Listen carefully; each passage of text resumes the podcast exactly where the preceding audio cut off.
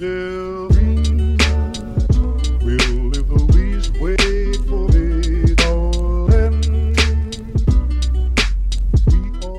家好，欢迎收听 Yours 有你，我是 Cecilia。大家好，我是老段。今天的主题呢，是我们呃通过一个听众留言，然后获得的一些灵感。今天来跟大家讲一讲情感当中的钝感力。嗯，其实没打算用这个“钝感力”这个词啊。既然听友提出这个点，我觉得还蛮有意思的。因为其实，在我们俩的生活过程中，包括我们身边的一些朋友啊，其实没怎么提过这个词。身边其实往往就是两派，呃，能真正走走到最后呢，往往你看他们的相处模式，一个要不就特别的冲，一个就装聋作哑的，就感觉没有什么太多的感觉，然后时间久了也是比较长长久久的。还有那种就是互相对打的，分分合合的也比较多，对吧？所以呢，钝感力这个词，貌似在亲密关系中。好像尤为的嗯神秘，它貌似不是一个完全推崇的东西，但是呢，它又是一个可能在恋爱过程中或者是生活中的一个小技巧。一个作家出了一本书叫《钝感力》，我看很多的女孩对此书进行了严厉的抨击。呃，我最开始听这个词呢，其实是在职场当中。呃，因为当时呢，我做的是这个销售的工作，然后我的上司就我老板跟我说的是，你必须在遭人拒绝的时候拥有这个钝感力。如果你非常敏感的话，你这东西基本做不下去，都把你压垮了。就是你你的想法，你给自己的这些否定已经把你压垮了。呃，我觉得呢，这个东西呢，其实在职场当中，或者在生活当中，在人际关系当中，其实我觉得是有它存在的道理的。就是呃，因为它这个叫做迟钝的力量嘛，就是你别胡思乱想，嗯，先不要把你自己本身的情绪和你对这东西的预判带入到这个里头，你先等一等，就是你拥有一些让子弹飞一会儿的力量。嗯，我觉得这个是对于你的情绪内耗和对于咱们的这个心灵健康其实是有帮助的。但是我对于这个这个词在两性关系当中，在情感当中的运用，或者说它能不能达到它的效果，我是比较持怀疑态度的。就是今天我们可以来聊一聊。其实你更多的是说不是特别推崇，或者是你不是特别喜欢在亲密关系中运用“钝感力”这个词。我觉得是说他没有办法帮我解决时下我们俩遇到的问题。嗯，但是你觉得这跟人的性格是不是也是息息相关的？我觉得是相关的，对吧？嗯或者是说在亲密关系中，这个尤为的重要。我是那种性格很直，我需要把枪都打出去，咵先扫射。然后，但是呢，就是如果你不让我扫射，让我在这等着，就是我可能就是先把我憋坏了。呃，那我就有一个问题了，直截了当的问你啊，那你夸夸夸把枪打出去，你希望对面这个人呢跟你一样突突突，你们俩互射，还是说对方呢很巧妙的化解了？还有就是对方都忍着了，可能这个忍啊你看不出来，因为我相信你肯定不会说，呃，希望有一个能忍你的人，对吧？这你也觉得没意思了，对吧？但是有些时候他可能特别隐蔽，你看不出来，所以你更希望是哪种？我觉得如果从对方来讲，肯定是如果我我把这个子弹打出去了，如果打在一个棉花上，对吧？我觉得对方应该也不舒适。如果他就是作为站在他的这方想，可能我觉得他可能想跟我 battle，嗯但是呢，对于我自己来讲，如果这人真跟我 battle 了，其实我可能 battle 不过人家。就是我是那种，其实我更希望你先别说话，嗯，让我把该说的都说完了，就是发泄情绪为主，对吧？对，过去之后就过去了。但是如果对方是个棉花的话，可能他自己挺开心的，嗯但是你是不开心的，对吧？你可能是介于一个特别很难把握的一个度。如果对方跟你互互相，你们俩互相打子弹，可能你也不爽。对如果对方呢，用一种你感觉他也没有不说话，但是呢，你觉得又。呃，打在棉花上，就感觉你又会觉得特特就是凹凹头，对，就是感觉我发嗯作了一方，对方嗯什么，就是那种你干就是我不 care 嗯这种你也不行，所以其实我可能就是我们两方就是对方，我希望他可能就是冷静，先冷静一些，先让我，因为我已经不冷静了，我希望你冷静。嗯然后最后等我等这个情绪过去了，咱俩再讨论。但是我觉得这个对于对方来讲，可能也不是一个就是非常公平的这么一个事情，可能就是我我把情绪发泄了，但是他得是做那接着的人。嗯，没错。就是老段是不是也很赌气？嗯，倒没有，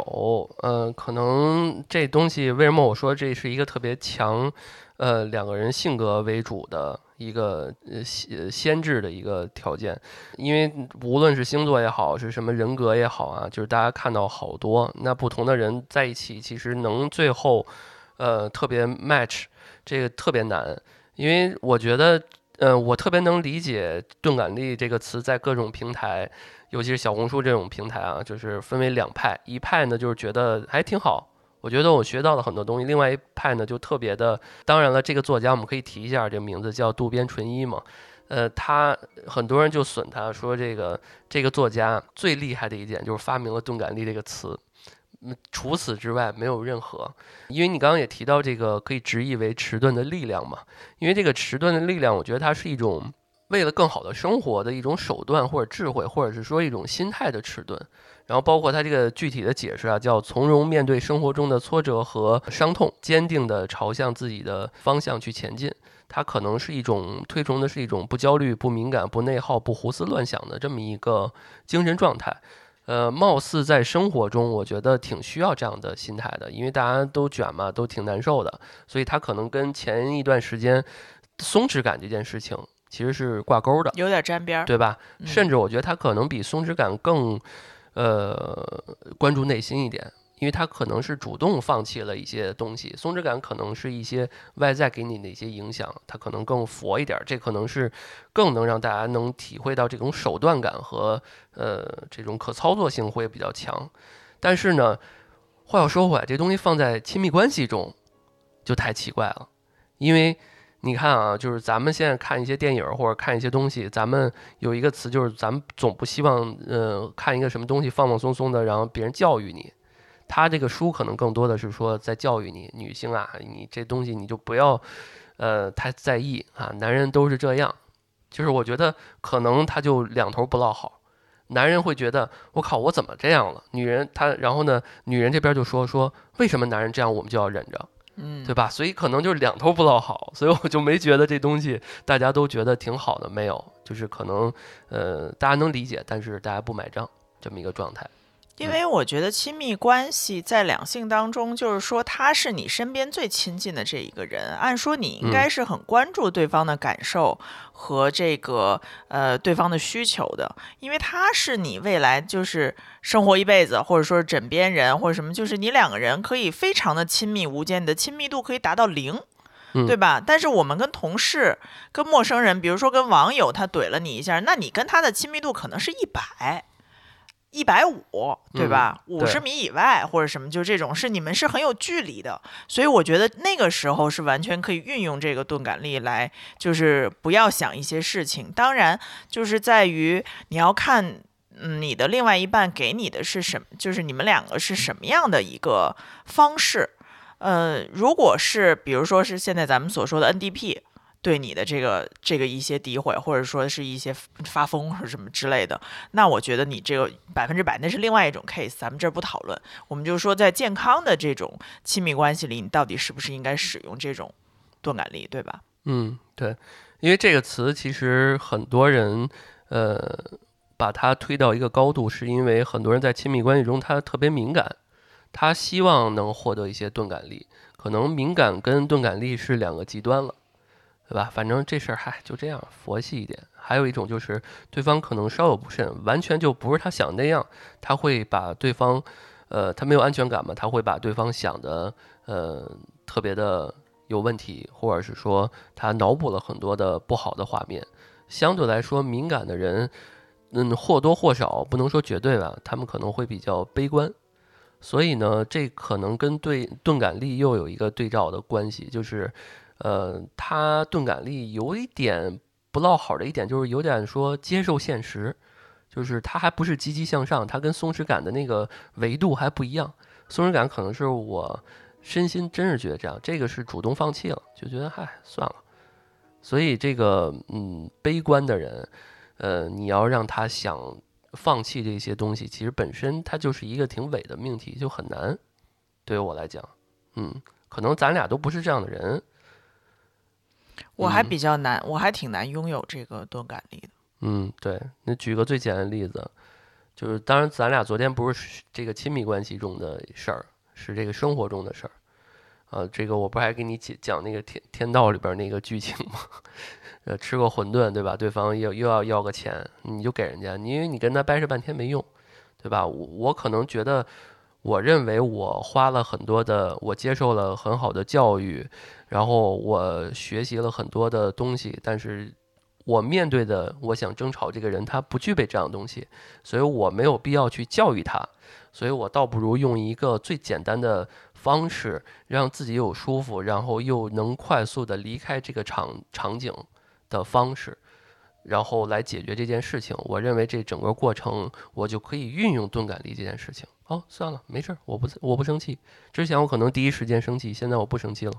对，但嗯他的这个前提就是他把钱这件事儿当做了身外之物，或者说这个这个事情不足以让他觉得那个肉疼。它是边界的触碰嗯啊，钱肯定就不用说了，还有一个就是危险，还有一个就是这个权利。就是昨天你看，你觉得哎别人插你队了，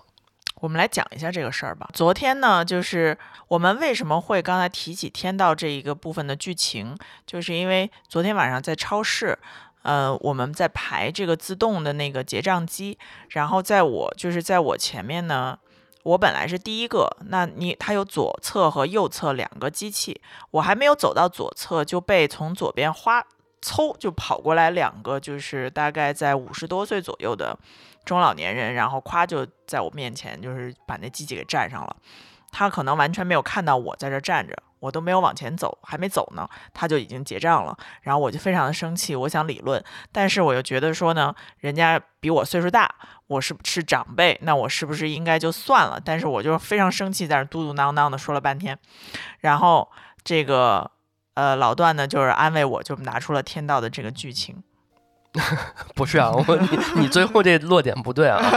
不是说我当时就给你讲了一天道的故事，那就太他妈爹味儿了。不是啊，不是啊。首先，你发现吗，你观察一下附近，第一，这两位完全嗯不自知，他们不是有意的。我相信啊，我相信，我认为他们不是恶意的，嗯，不是说瞄着半天瞬间就真是故意插你队，呃，也有可能人家隐蔽的很好，这我们没法判断。但是我默认他可能不会这样。二，当时有一个所谓的他们的保安一样的人，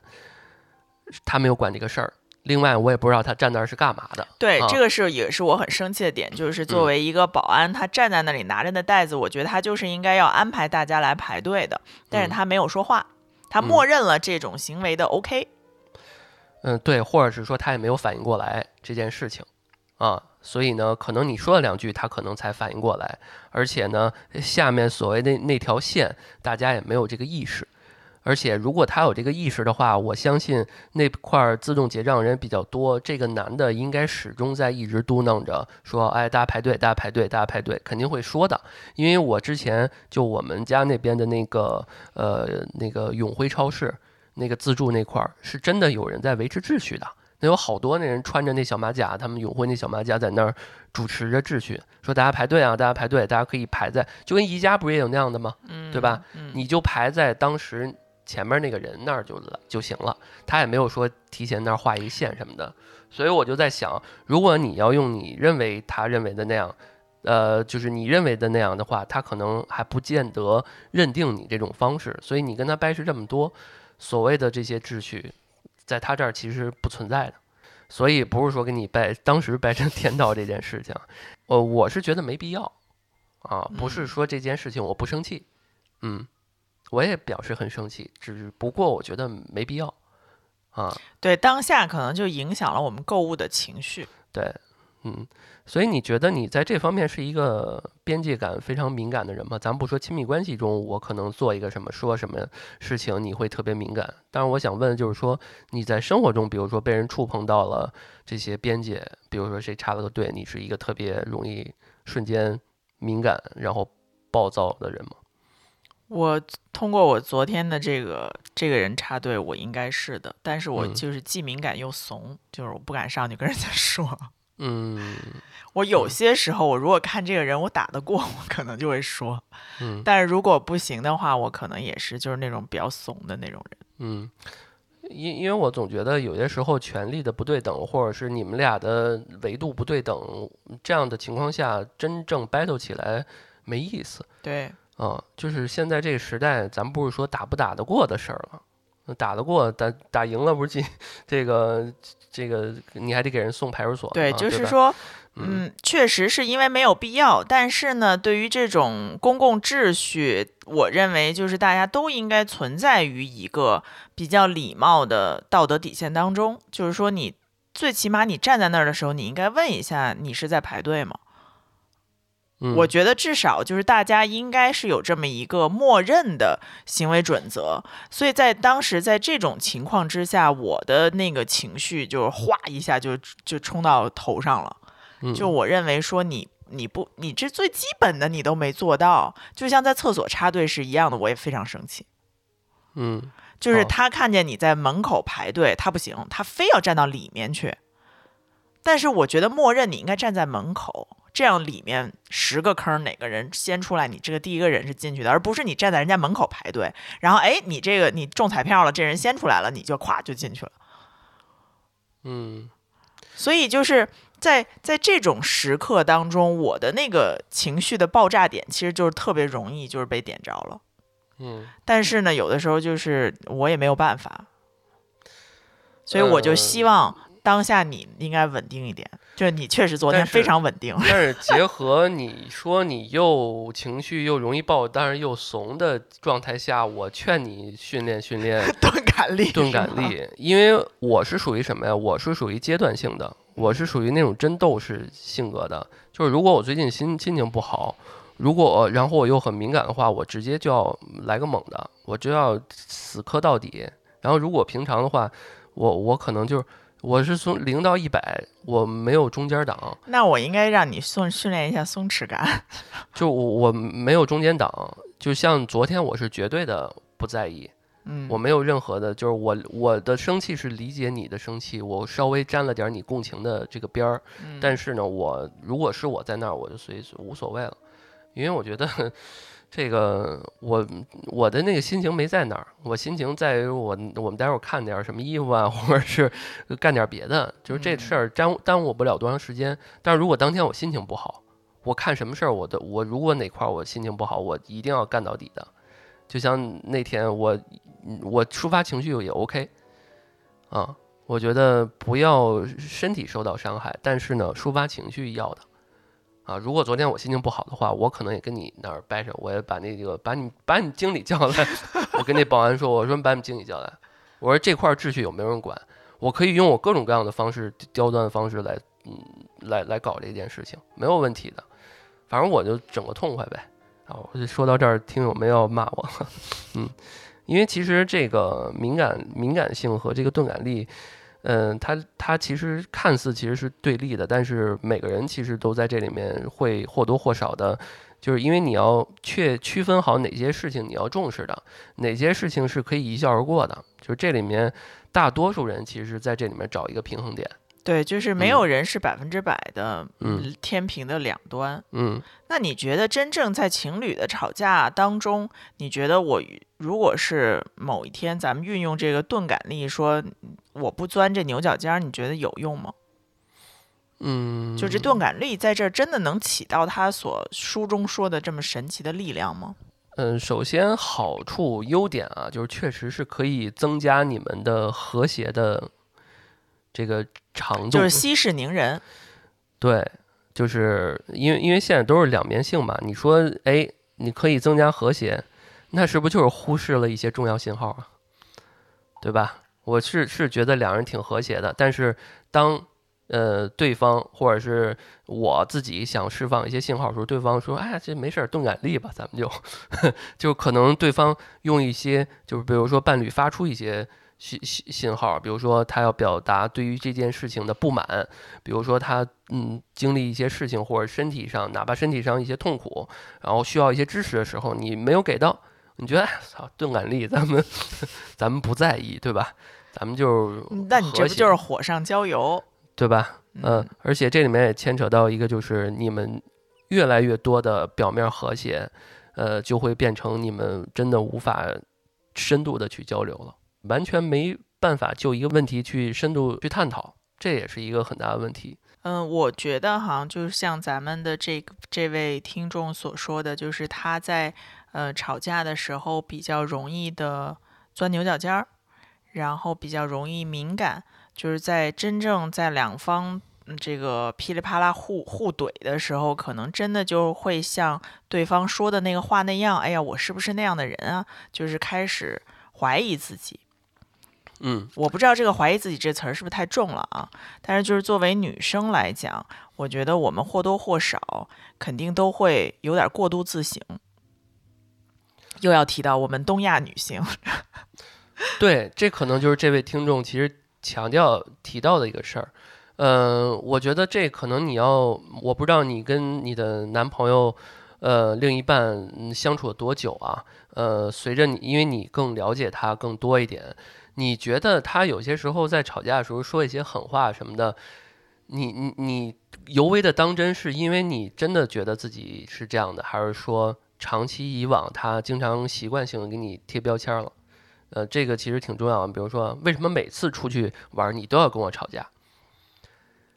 如果我这么样跟你说，假如说咱俩一共出去了四五趟了，前两次都吵架了，那第三次我可能会带着这个认知是，心里就在想，我操，这次是不是你又要跟我吵架？然后呃，我会这么想，然后你呢也会想，我靠，我这次我是不是每次真的总是只要出去玩就吵架？两人两边都会有一个默认贴了一个被贴了一个标签儿，然后自己再给他贴了一个标签儿，然后两人带着双重的标签儿，那你们第三次一定吵架。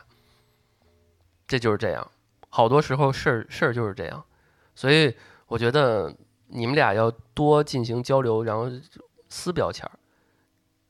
可以就是在不止不不出去玩的时候，或者平常时候可以多聊说，哎，那个你觉得，或者是复复个盘，然后看看咱们当时，或者你自己想一想，呃，当时因为什么事儿吵架了？呃，嗯你说这一点我特别赞同，就是你一定要看到呃矛盾点前后是因为什么。嗯这一点很重要，就是有的时候他突发矛盾，就是压死骆驼的那根稻草，不是真正的那件事儿，而是前后有一些什么关联。这个事情，我觉得是尤为我们要很嗯要要清楚的，而且而且还有就是作为女生来讲，我觉得是你一定要对这件事，对这个男生，或者是对于你们的两性关系，我是认真的，但是我必须是要为自己多考虑。就是要忠于自我。你嗯要知道你自己的，就是人家说什么安全感啊、内核稳定啊，然后等等的这种，其实我觉得最最重要的一点就是你必须在两性关系当中保持自我，而不是被他拉走了。什么事情都是他说的那个，好像我就觉得哦，我是这么回事儿。不行，你必须非常清楚的认定我，比如说我是一个开朗的人、认真的人、性格积极向上的人。对，对于你这些这些 positive 的话和这些你自己，你必须非常了解你自己，嗯，而不是被对方很很就是一个言语咵就扎心里了。嗯所以这个钝感力是在于他把这个箭打出来的时候，你得让这个箭飞远一点儿，然后扎去别处。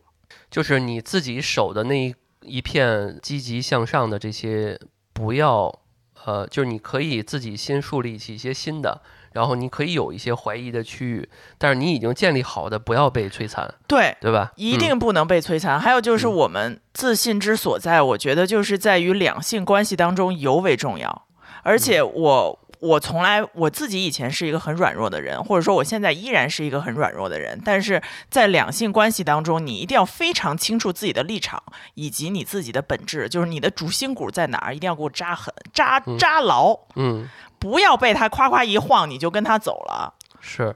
而且还有一个特别适用的一个小技巧啊，你们可以把焦点转移。呃，这怎么理解呢？我相信啊，比如说咱俩就拿咱俩举例子啊，每一次咱们出去玩儿，呃，无论是短途还是所谓的好几天的那种旅程，我我们都相信或多或少都有那么一些一一一两次，或者是短暂的不开心的时刻，但是这跟我们俩之间没有关系，对吧？可能是因为当时饿了，或者是。哪儿不舒服啊？对，这个我们之前说过，就是说，呃，嗯你你有一个比较好转移的方法，比如说去吃个什么饭，或者是干嘛，对，就是把现在这个炮火，呃，转向别处。但是呢，就是这个我觉得比较适用于就是像我们不喜欢冷暴力的人，因为我之前啊有听过这个，我我去采访我同事，我同事跟她老公冷暴力了三个礼拜，我说啊，真的吗？三个礼拜你们俩都不说话吗？他说说啊，就是必要的交流。吃饭吗？今天那个这个洗衣服，或者说你晾衣服什么这种必要的交流是交流的，但是除此以外不交流。他用冷暴力这件事儿来化解，或者说来处理他们俩之间遇到的这个危机，或者说是这个矛盾。你看啊，其实就举个最简单的例子，咱俩出去玩也有过那种快赶不上飞机或者赶不上高铁的时候。其实大家有些时候心知肚明，比如说，要不就是你你呃慢了点儿，要不就是说我喝多了，对吧？大家都知道是谁问题，但是我们没有一直就没有把这事儿当做一个吵架点去点出来，就是，呃，我们就觉得，哎呀，反正就是用一种，我觉得，嗨，假如说真的耽误了，我们就赶下一趟就完了，或者是说，我们把这事儿就怪在什么，哎呀，车怎么那么慢，或者是怎么怎么着。但是呢，如果你每一次都把这个事儿怪在说对方的身上，第一直觉就是说，要不就怪自己，要不就怪对方。我觉得长此以往，你们就会给一打上一个标签，就是只要出去就吵架。嗯，呃，这种东西会带来一个恶性循循环，就是说，当如果比如说这次真的是因为没有赶上，因为某一个人慢了，那在对方另一方来责怪你的时候，一定会说你这人怎么这么拖沓呀，对吧？这么散漫呢？嗯我就知道你得这样。就是来用这种方式来刺伤你，那这种时候，既然你就知道了，说这个人，首先他是一个爱发牢骚的人，且对是一个非常习惯推锅的人，就是把这锅背在一个人身上，这样他就舒服了，对吧？这个过错方不是我，嗯没赶上是你的原因，对，你去搞下一趟的飞机或者是火车票，对吧？嗯是是你的原因，那我顿时我就把这个东西卸下来了，我的包袱就掉了，我就舒坦了。那既然对方如果是这样一个人的话，其实我们在心里就是说，哦，那行，我知道了，你是这样的人，我以后就嗯避免和你就这样下一趟的旅行，或者是说，我如果真的很爱这个这个人的话，这个事情可能发生第二次、第三次就再见了。对我可能不会一马上，你也别，教育他，嗯你也别告诉他，就是社会会教育他的，嗯，没必要。对，是，嗯，其实有些时候吧，人是有这个本能的，呃，一个想推卸责任，但是呢，这个时代吧，呃，无论是通过社会教育你了，还是说你的前任们 教育你了，因为有些时候吧，这个呃，嗯，谈恋爱的次数，或者是说你一次一次的恋爱成功、失败，然后分手这些，都能把你变成一个更好的人。然后这样呢，你每次有一些收获，这其实咱们怎么给咱们怎么给劝分手了？更更重要的。而且其实这可以 Q 一下我们之前那个那个情侣吵架指南那一期啊，呃，你查一下或者你自查一下，在自己的亲密关系中有没有说批评过度批评对方，或者是咱们提到那些啊 PUA 啊什么的，这个我觉得可以这么去对照去看一看。我觉得啊，亲密关系中你。把它变成一个特别自然的事情，不要让生活中你们俩只要你们俩在的空间都是要不定不就是不断的去审查对方是否爱自己，对方怎么这样对我，就是你你你稍微的嗯花一些的时间去感受你们俩在的这个空间，这个生活的感觉，因为我感觉就是拿咱俩做举例子啊，我我也是非常凡尔赛说说。从未没怎么吵过架的情侣聊聊怎么吵架这件事情，虽然有点反凡尔赛，但是我觉得咱俩貌似没有太说，呃，说只要咱俩在一起的时候，一定要说怎么怎么样深度的感情方面要探讨太多。可能咱俩就是把咱俩放在一个呃场景下，咱俩就我哎我对这个感兴趣，你我我去深入看看，然后你看见哎行，我看看就再看看别的。这可能只是说呃写意的这么去描述一下，但是好多时候咱俩可能在一块儿的时候，去到一个场所都是这样的状态，就是忘掉。这个打引号的忘掉对方，然后呢，好先保保一下自己，在这个场景环境下舒不舒服，然后再去呃感受，呃对方再感受你俩，这可能是一个递进的过程，是你连自己都感受不到，然后呢，你首先你到了一新的地方，你就不停的去看对方对这事儿开不开心，对自己的安排满不满意，然后看对方的情绪好不好，那我觉得。嗯，最大的问题还是在自己，你就不要考虑对方有没有钝感力，你自己有没有钝感力了，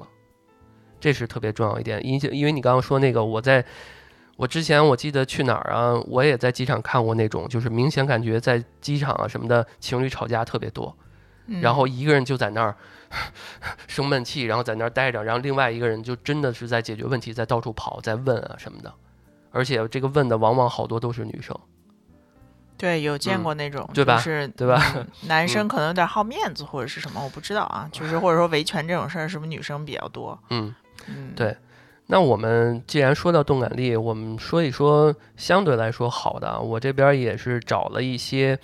嗯，关于这本书里面比较呃重要的几些几个这个钝感力的表现。然后呢，我们可以呃这么来看啊，我们每个都说一下。然后呢，咱俩可以看一看是不是认同这几点，然后呢，运到运用到这个亲密关系里面是不是合适？然后呢，听友们也可以看一看，如果这六点呢大家都觉得认可的话，可能你们就是可以运用一下。有些呢，可能我估计咱俩也不认可，在亲密关系中啊。第一点，懂得对自己而言最重要的是什么，能够专注做自己，不盲目的和别人比较，不受外界干扰。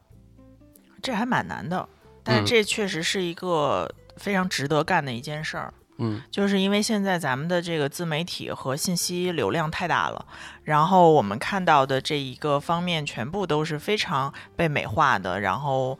呃，我感觉就是之前有一个说嘛，就当段子说这个小红书感觉博主都是，呃，年入百万。然后全部光鲜陆离，然后我感觉就是个 loser，我怎么这么惨？对，感觉人均都得是好几万的月收入，所以这种东西就是说，呃，不跟他人比较，我觉得这也是活得非能够非常潇洒的这么一件事情。就是当大家的价值观比较单一，都想去，呃，这个，呃，功成名就的时候，那我没有，那我就没有就没有，嗯之类的，就是这种，呃，你能够活得更加脚踏实地一些。对，因为其实你看啊，就是那些大号、那些非常厉害的那些 UP 主、博主什么的，他们非常厉害。然后呢，教大家成为 UP 主的那些号也很赚钱。那然后我们就在想，我们除了天天刷他们的视频傻乐以外，我们在哪儿？我们能干什么？我们怎么赚不到钱？然后你就很难，就是你很难避免去跟对方去对比。然后跟别人探讨，就是说，哎呀，我一朋友或者我那天刷一个人家好赚钱啊。然后之后你俩的聊天就陷入到说，哎呀，我们怎么能赚点钱？就是又开始陷入到 焦虑的过程中了。我曾经一度也非常焦虑，就是我觉得说，为什么我老不如别人，或者说是你周边的朋友同学都好像真的有吗？有有有有，嗯，然后但是你自己干的这摊活儿又很没起色。呃，但是我觉得这个时候呢，我之前还去心理咨询了呢，就因为这件事情。然后，嗯，当然了啊，就是呃，咨询师给我的建议呢，有很大一部分是说，就是现在的社交媒体一定要少看。你现在看的，比如小红书也好，或者什么也好，就是一定要少看。然后加上专注于自我，哪怕你去干一件事情，就像说，嗯，比如说有人说我写作。我看书，我写我这个这个弹弹弹吉他，或者说是干，就是好多那个，呃，中年了去学一门乐器或者干嘛，就是你专注在做一件事情。当你从这件事情上得到快乐且单一的快乐之后，你可能会相对于来讲说没有，就是忘却掉周边的那一些事情。嗯，因为我觉得现在大家，假如说真到老了上岁数之后，你不仅身体不如之前那么年轻力壮，你的学东西能力也会变慢很多。那在这种情况下，比如说你现在即使是大环境不好，你被开了啊，这个无业游民了，gap 了啊，这段时间你又找不到工作，那现在你有的是什么？你有了大把时间。呃，因为之前我之前被一个朋友点点了一句，这朋友也不是说多么高深的什么厉害的人，呃，当然了，我觉得他对于我来讲已经很厉害了，因为他给了我这么一句话，我说，他跟我说说你可以干这干那，我说这东西时间成本不不值，他说你现在有啥时间成本啊？你现在你你我就问你，你上一个小时你挣了多少钱？我说零，他说那你现在现在此时此刻的时间成本就是零。对吧？那你那你现在你去进点货，你卖你们小区卖个气球，你就是比上一个小时要强啊，对，三十对吧？下一个小时一个汽油三十呢，对？吧？他说，那你就不要认为你你之前那些一个月挣多少钱，那都是之前了。所以我就现在觉得，我每个小时我只要不荒废过去就 OK 了，就很好，而不是去拘泥于说，我靠，我之前挣那么多钱呢，我现在这个事儿我不想干，因为我时间成本好高的。这这就是现在就是在想这个事儿，所以其实跟自己比较。跟别人比较，可能都没有那么的推崇，可能更重要是说，在此时此刻，对于你而言，最重要的是什么？你能不能专注的做自己，专注的做一件事情，这很重要。对，不管是专注于去赚钱，还是嗯专注于变美，或者干点什么，对啊，任何一件事情我，冥想也行，我就坐那儿什么都不干，我我稍微排空一下也行，我自己拿本乐器，我在那儿弹一弹，练一练，对吧？嗯也行，是吧？那你觉得这事儿在亲密关系中是不是比较难？如果就是对于女，你你可以先说一下，对于女生来讲，就是亲密关系中，如果我有一天我跟你说，我说你得懂得，女孩们，你们要懂得对自己而言重要的是什么，你要做自己，不要跟别人比较，不要受外界干扰，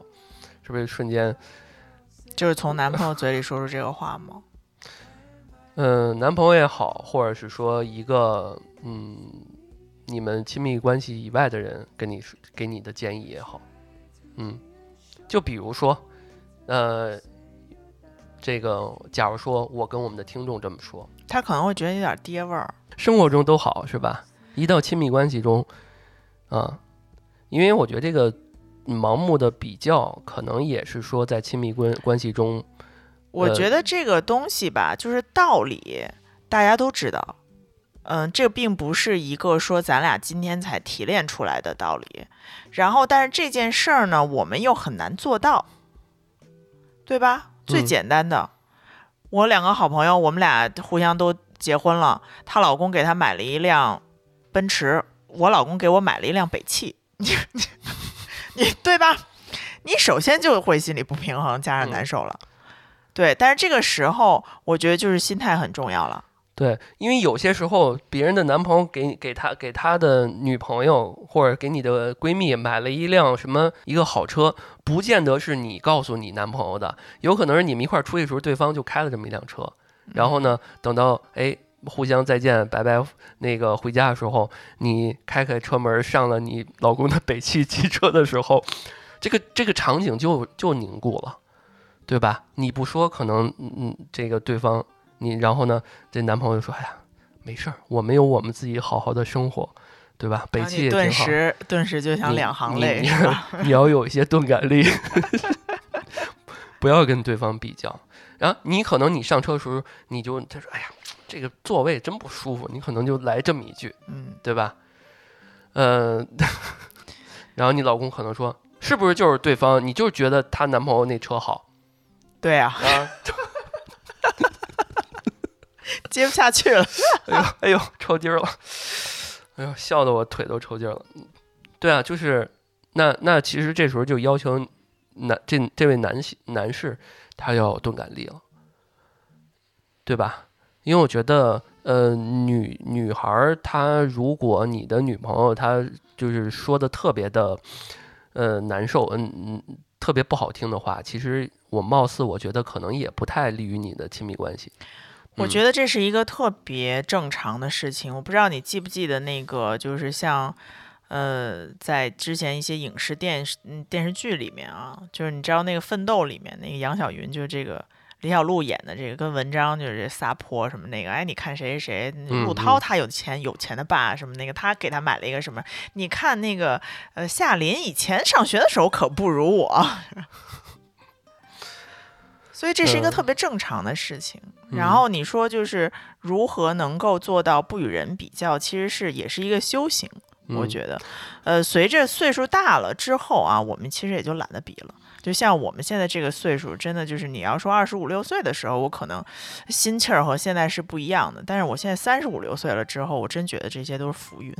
所以我觉得这第一点啊，我总结一下，这第一点呢，嗯、我觉得它是一个，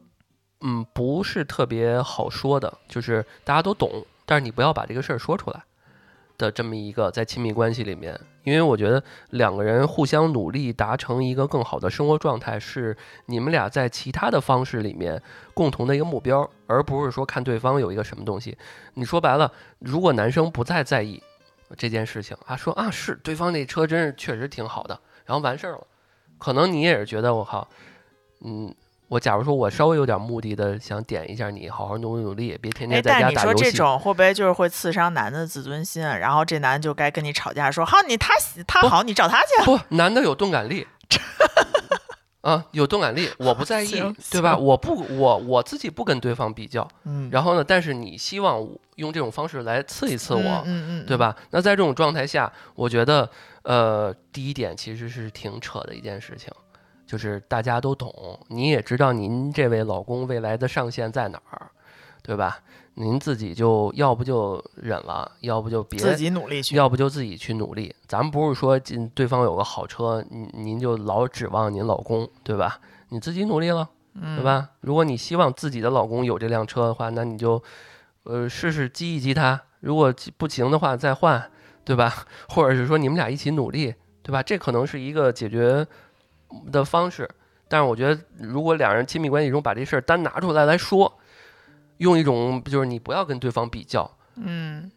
啊、就你激我，我激你，其实也没有意义，就就没有意义了。对，对吧？第二点啊，第二点就能迅速忘却令人不快的事情，呃，对别人的情绪态度不敏感，面对指责、嘲讽不在意，面对夸奖和恭维不骄傲。我倒是一个记性不太好的人，你这就是记性不好。对，嗯所以很多有些时候就是说过话或什么，我确实就忘了，这这倒确实是。嗯然后呢，但是你说这个，比如就是这种不骄傲呀、不自夸呀，对吧？这种呃信息的话，我觉得确实是需要的，就是谦虚一些。但是呢，嗯，嗯不是说把自己放得很低的位置。嗯，其实小时候我们受到的教育就是什么胜不骄，败不馁，是吧？嗯这个其实大家都懂。在这个时代，还有一个日本作家拿出来说啊，这个外界别人骂你，你不要在意哦。然后呢，咱们以前也是这么说的，只不过他总结了一下。对啊，别人夸你的时候，你也不要太骄傲啊什么的。我觉得是也又是一个大家懂的都懂，然后又是一相对来说比较爹味儿的一个事情，道理嗯，理嘛就是一个大道理，嗯，嗯我觉得生活中大家都懂，也没有太必要去说了。但是说一说亲密关系中，这也是我觉得在书里面女生们最呃愤怒的一件事情。我操，我男朋友这么说我，或者是呃，为什么我已经生活中呃这么多不爽了什么的，你还还要让我去忘掉这些不快，然后呢，遇到这些指责和嘲讽，我还不能在意。其实这些更嗯多的都是为了让你自己更快乐，就是你稍微的不要那么。呃，较真儿，或者是说不能说较真儿吧，就是说，呃，让你稍微的把情绪和情感放松一些，可能让你拥有一些更多的快乐，而不是要揪着这件事情不放。因为当我们越大脑中啊越在想这件事事情的时候，你的这个大脑会记忆，会加深，每一刻都在加深你的这种记忆来循环。就是当嗯你越想一件事儿，你其实就等于说你在训练你的大脑，让你的大脑每次一提到这个事情的时候，都反复的运转这件事儿，是你教给他的，而并不是你自己真的心里想这么想，而是你的大脑其实已经在自己的运作当中了。大家可以去看看《清醒的活》那本书，就是你要分离开你的身体与你的大脑。因为这本书我还没有看完，所以没办法给大家就是讲的很细致的站在这个作者的角度。所以大家但是呢有兴趣的话，可以去看看就是大脑和你身体的关系，就是你不要一遍一遍的重复的去训练他，让他干这一件事儿，那你就会每次都趋于的往那边想。嗯，没错，因为这事儿啊，我觉得跟有一个词是挺矛盾的一个事儿，就是复盘。嗯因为它呢是让你绝对的忘掉，不要在意，然后慢慢的，其实不要在意就是稀释，啊，就是如果你能，就是相当于不好的事情，你啊能忘就忘，不能忘呢，就是不要太在意，慢慢的一点点去稀释它。但是呢，我觉得在亲密关系中，呃，复盘这件事情，嗯，你可以换一个词儿，但是两人深度的没事儿去交流交流。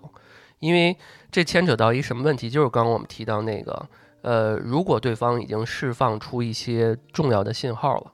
然后呢，对方总是说：“哎呀，这事儿不用在意，啊，不用在意。”但是呢，每一次呢，呃，你又不跟他沟通，然后呢，对方又一极其有钝感力的跟你说：“哎呀，这个不用在意，啊，这个领导那骂你就是对你好。”然后呢，还有就是那种，嗯，大家也见过那种家家里人啊。比如说啊，我就拿女孩来举例子啊，呃，比如说呃自己的呃跟自己妈妈吐槽说，比如结婚了啊，吐槽说那个我老公怎么怎么不好，然后这个妈妈基本上就两派，第一派就是说，哎呀，行了，这个两口子就是好好过日子，对吧？这个嗯都嗯哪有不争吵的呀什么的，就能不是什么大问题，该忘就忘了，该那什么就过去就过去了，生活还得怎么着？另外一种就是。给你帮你一起出招，要治他，要弄他，你要强，你要怎么怎么着？这两种其实都都有，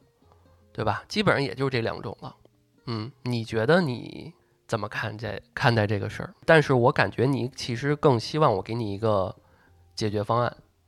而不是给你一个情绪的方面的，就说哎呀，这事儿没事儿，嗯，呃，对，就是像很我我举一个例子啊，就像昨天晚上看那个电视，这个男这个女生说，哎呀，我想把这个店关了。这男的说没问题啊，嗯我支持你，你做什么事情我都支持你。这就和我今天跟同事吵了个架，你跟我说没事儿，你忘了吧，明天就好了，就这种和稀泥的式和稀泥式的回答，嗯。我觉得这个这个泥不不应该是你的这个另外一半来和，而且就是说你当下寻求的帮助，或者是说看你抱怨的是一种情绪，我还是抱怨的是一个事情。如果我说今天我们要组织呃这个工作上我们要有一个晋升的这个演讲，谁谁谁，然后张三踩在我头上，把我要说的报告的事情给我报告了，我该怎么办？那我这个时候期待你的回答是就是张三傻逼，不不是，你得嗯最起码咱俩能讨论一下，嗯就是说你报告一其他的事儿把它压过去，或者是说你报告什么别的，或者怎么着，就是咱在这个工作上可以展开一些讨论或。者我给你们老板打个电话，说把张三开掉。而我不太希，我不太希望就是说你给我的都是那种情绪上的，哎呦他真傻逼，然后完事儿了。就我，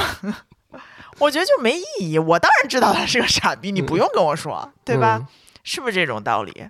但是会不会让人觉让你觉得就是说我在教你做事？就是我觉得我们在讨论，因为有些时候我知我相信你能把这件事情 做好。就是我去给别人扎针儿去，是吧？对，因为我我我如果特别细枝末节跟你说，我觉得你应该这么做，这么做，这么做。其实嗯有的时候，我觉得我们和伴侣讨论的时候，心里都已经有个大概的定数了。只是说在只验证是说，我嗯觉得是这个是我今天发生的事情，我想跟你聊一聊。哦，如果你的另一半说：“哎呀，真好，我也是这么想的”，那说明这次的谈话比较成功，是吧？然后差不多吧，对，就是你们可能达成一个共识，或者你们嗯甚至没有达成共识，我觉得这都无伤大雅，因为这个只是生活当中发生的这事情。就是你如果不说这些，那你回家来之后你说什么呢？no 必须得有共识。如果没有共识，说：“哎，我觉得你这事儿你办的也不是特别……我我倒不觉得说没有共嗯识有什么，因为即便是我们没有达到共识，真正去办公室的人是我，又不是你。不是，你看啊，比如说你这张三什么什么报告，然后我就会问你啊，我说那你给我讲一下具体的所有的这个细细节，你给我讲一给我讲讲呗啊。啊，然后那我这不就很乐意？我就觉得说，啊哎，那你很关心我的呃这个工对，作。然后我就说某一个环节，我觉得这块儿啊，你确实不如张三，是你做的有问题，你这不就故意的吧？这不就是共这就不是共识了，那就会不高兴嗯。啊，所以我觉得这里面，但我们作为啊，我觉得说，嗯作为现在社会新女性，我们也能听得听得不同的意见。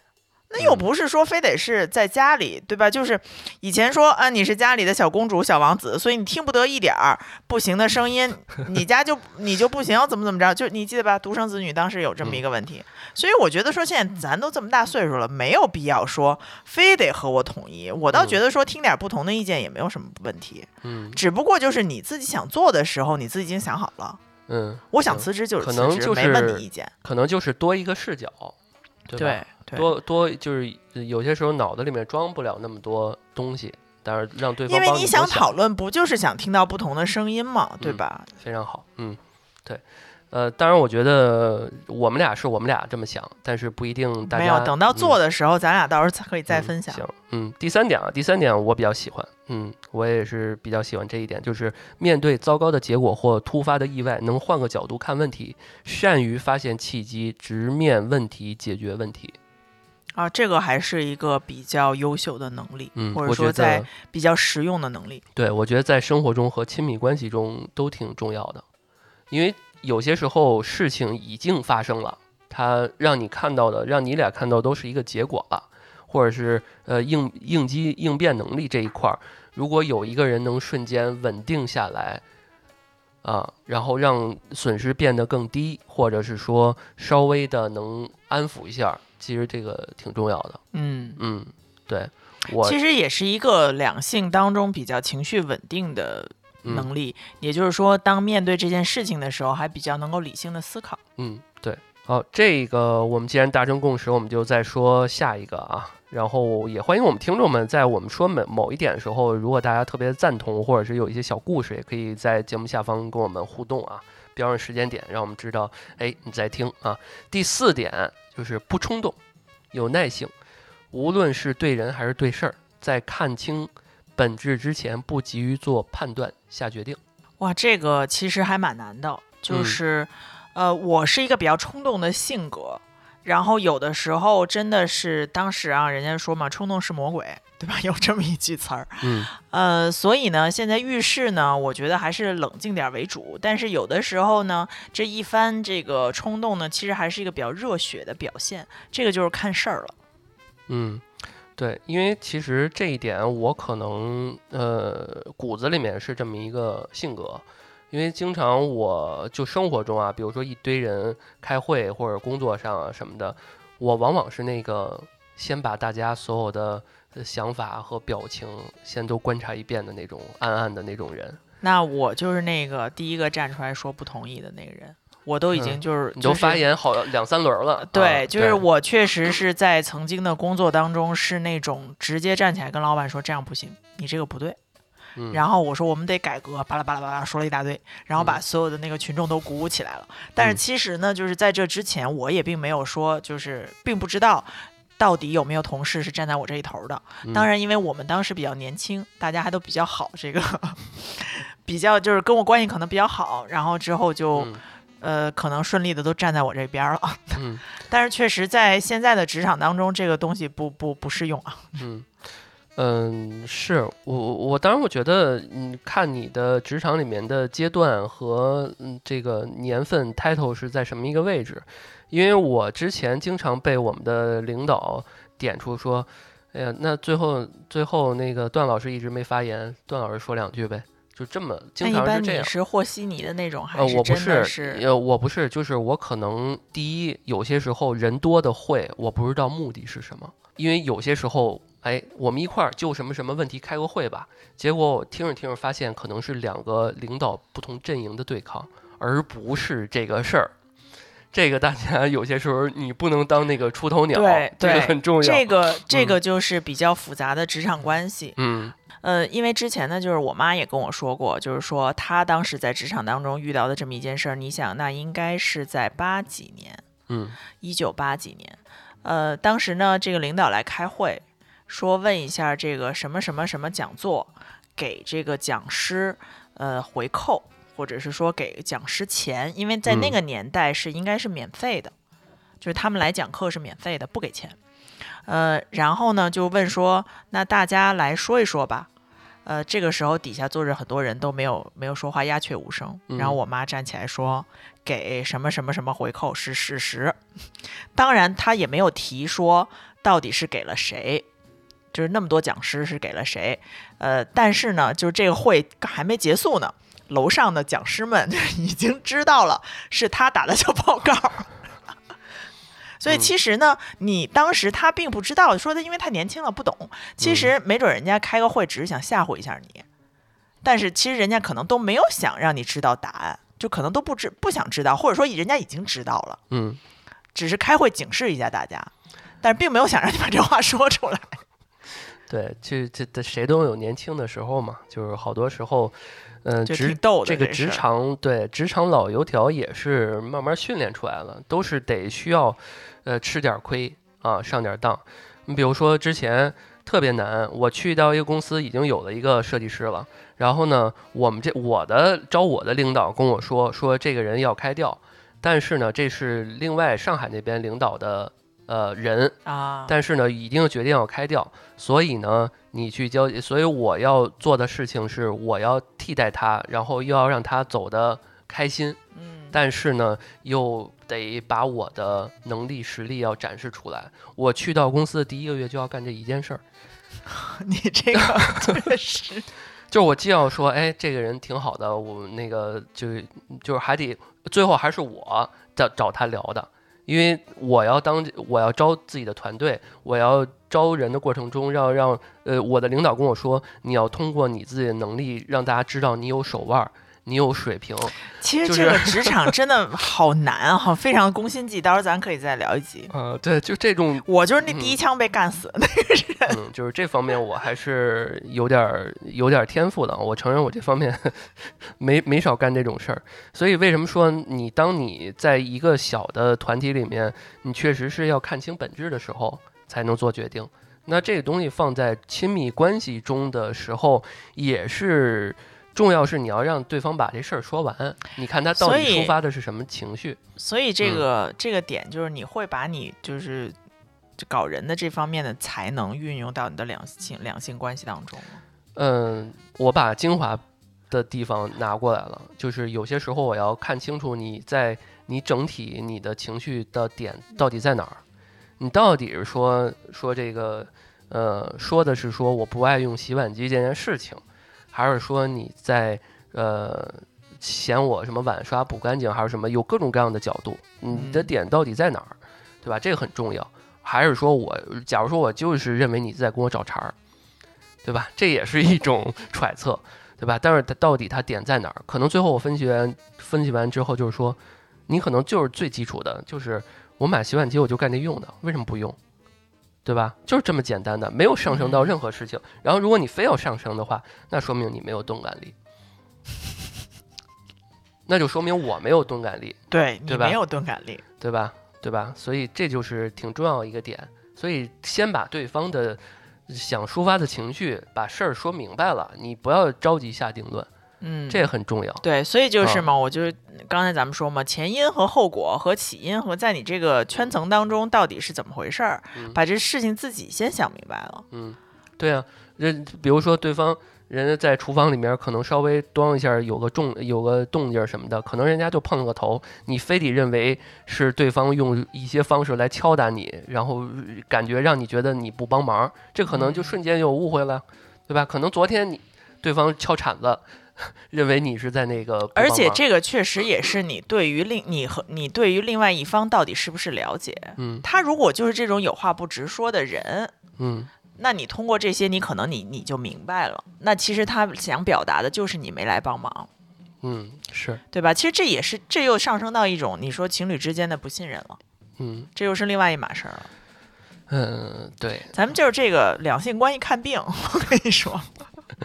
好，下一个啊，就是不怕错误和失败，越越来越这个嗯虚了啊，不怕错误和失败，有勇气继续挑战或重新选择。我觉得这个跟钝感力其实是一个持之以恒、坚持的能力。然后，当然在你坚持的时候，你肯定会不断的一次一次受到打压，但是在这个嗯打压的过程当中，你还能前行，其实就是这么一个东西。我觉得钝感力在这里面的作用比较小，你真正还是需要一次一次的不断尝试。嗯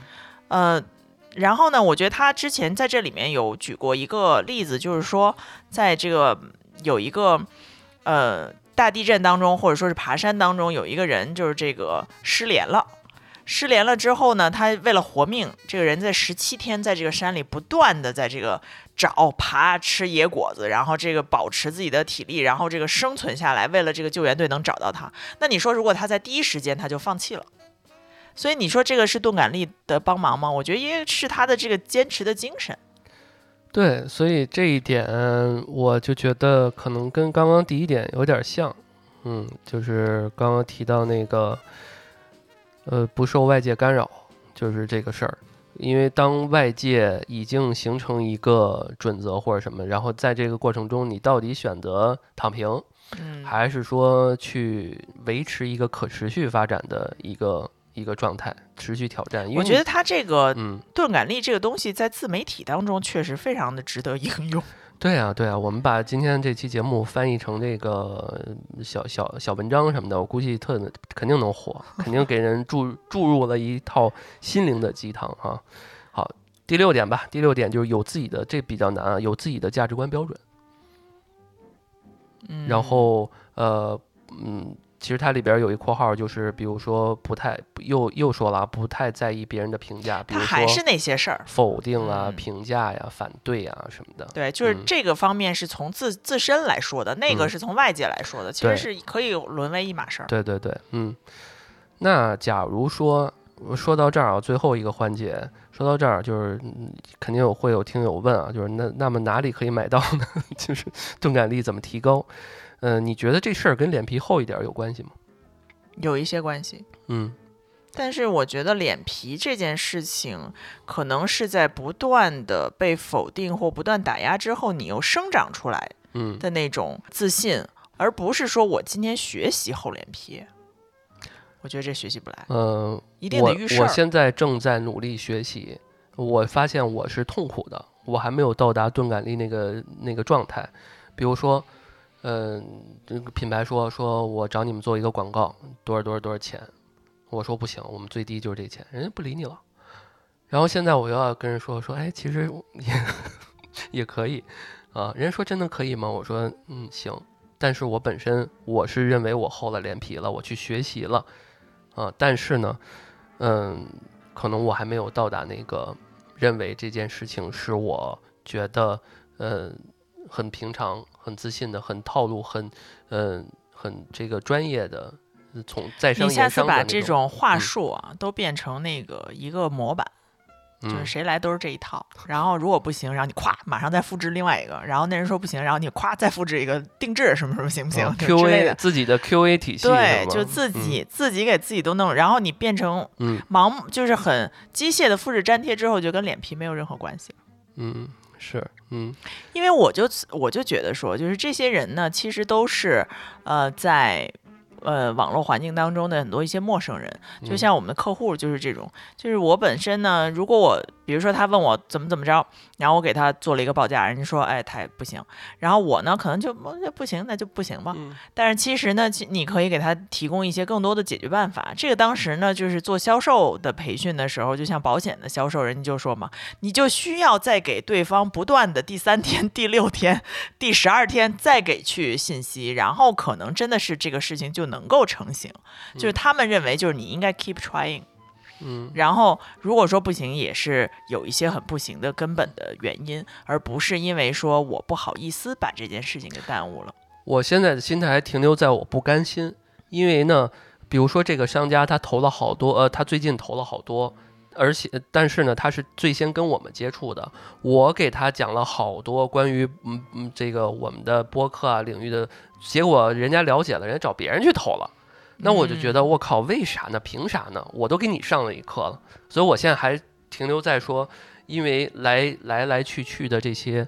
所谓的嗯商界的这些什么争争执、战斗或，者你只能把它当做就是你为这件事情浇了水，那它嗯总有一天可能会在你这儿开花的。嗯是，但是问题是说，我只是我认为我浇的水，人家可能不觉得。就是这个水不一定是从他这儿来，不是嗯这个花儿可能不一定从他这儿来，可能从嗯别的地儿来。就是因为我们永远是就是觉我觉得说就是很多时候在这一件事情上没有结果，这是非常正常的事情。所以我觉得很矛盾，因为嗯我觉得我以我现在这个来来去去这些状态，我觉得脸皮被动厚了，我觉得它它是跟钝感力是相反的、相悖的。嗯我认为我这一套流程根本就不是钝感力，是我太过度的去内耗了这个事情。嗯，所以那个呃，大家希望大家都可以进入到一个什么，就是你想问就问，想说就说，这才叫钝感力，这才叫真正的对脸皮厚，对对吧？嗯、就是迟钝的力量，嗯对。然后多学习让子弹飞一会儿。对然后啊，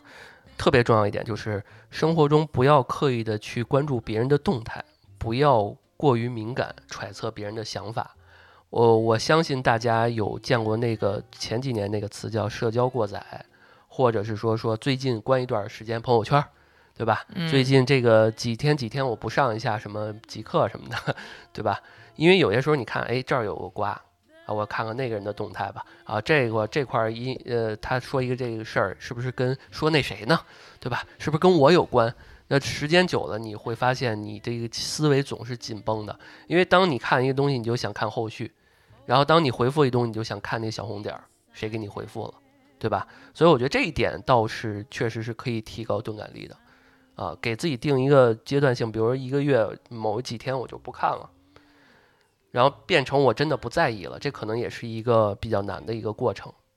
嗯呃，我有时候也会有相同的这种感受，就是比如说我给谁谁发了一个信息，然后他没有回，嗯呃，我可能就会想说，一个小时不回可能是在工作，那两个呢，三个呢，四个呢，对吧？就怎么半天都没理我，是不是我说这话不对，就之类的，你会陷入到这么一种内耗当中。呃，我现在时不时的还会有，但是我觉得解决这种事情最好的方法呢，也不是告诉我自己说你现在在内耗，你不能再内耗了。我觉得这种说是没太大意义，我觉得只能是说，在你现在手里忙着其他事情的时候，你没空想这件事儿。嗯，对，你就说我出去玩了，我他妈还有空想你有没有回给我回短信？我现在忙着呢，就是开心着呢，就是嗯这种时刻，我觉得可能还会就是会有一些效果，但是真的是我自己给自己的心灵鸡汤和按摩，我觉得不大管用。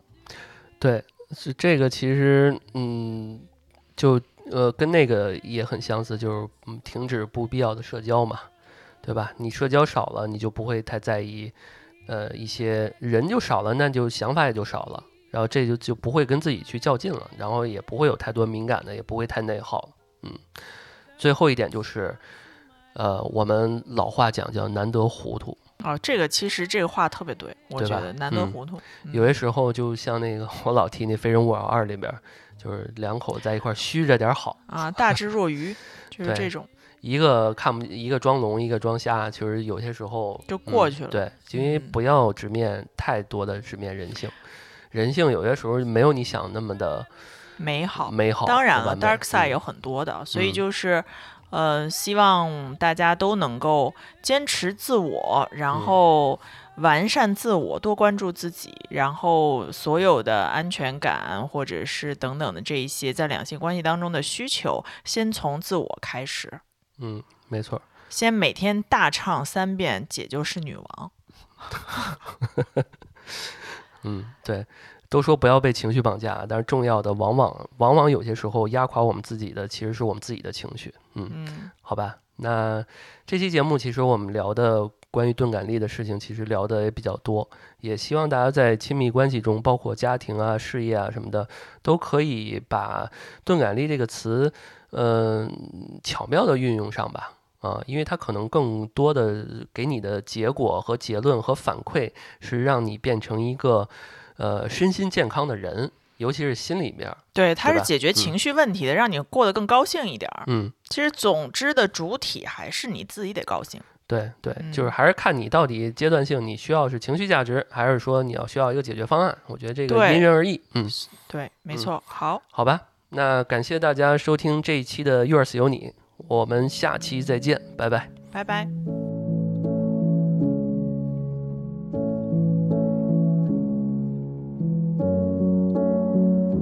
Say it's not enough to be in love. You need to prove it somehow. It's not dollar signs or pickup lines or anything that you could kiss away now.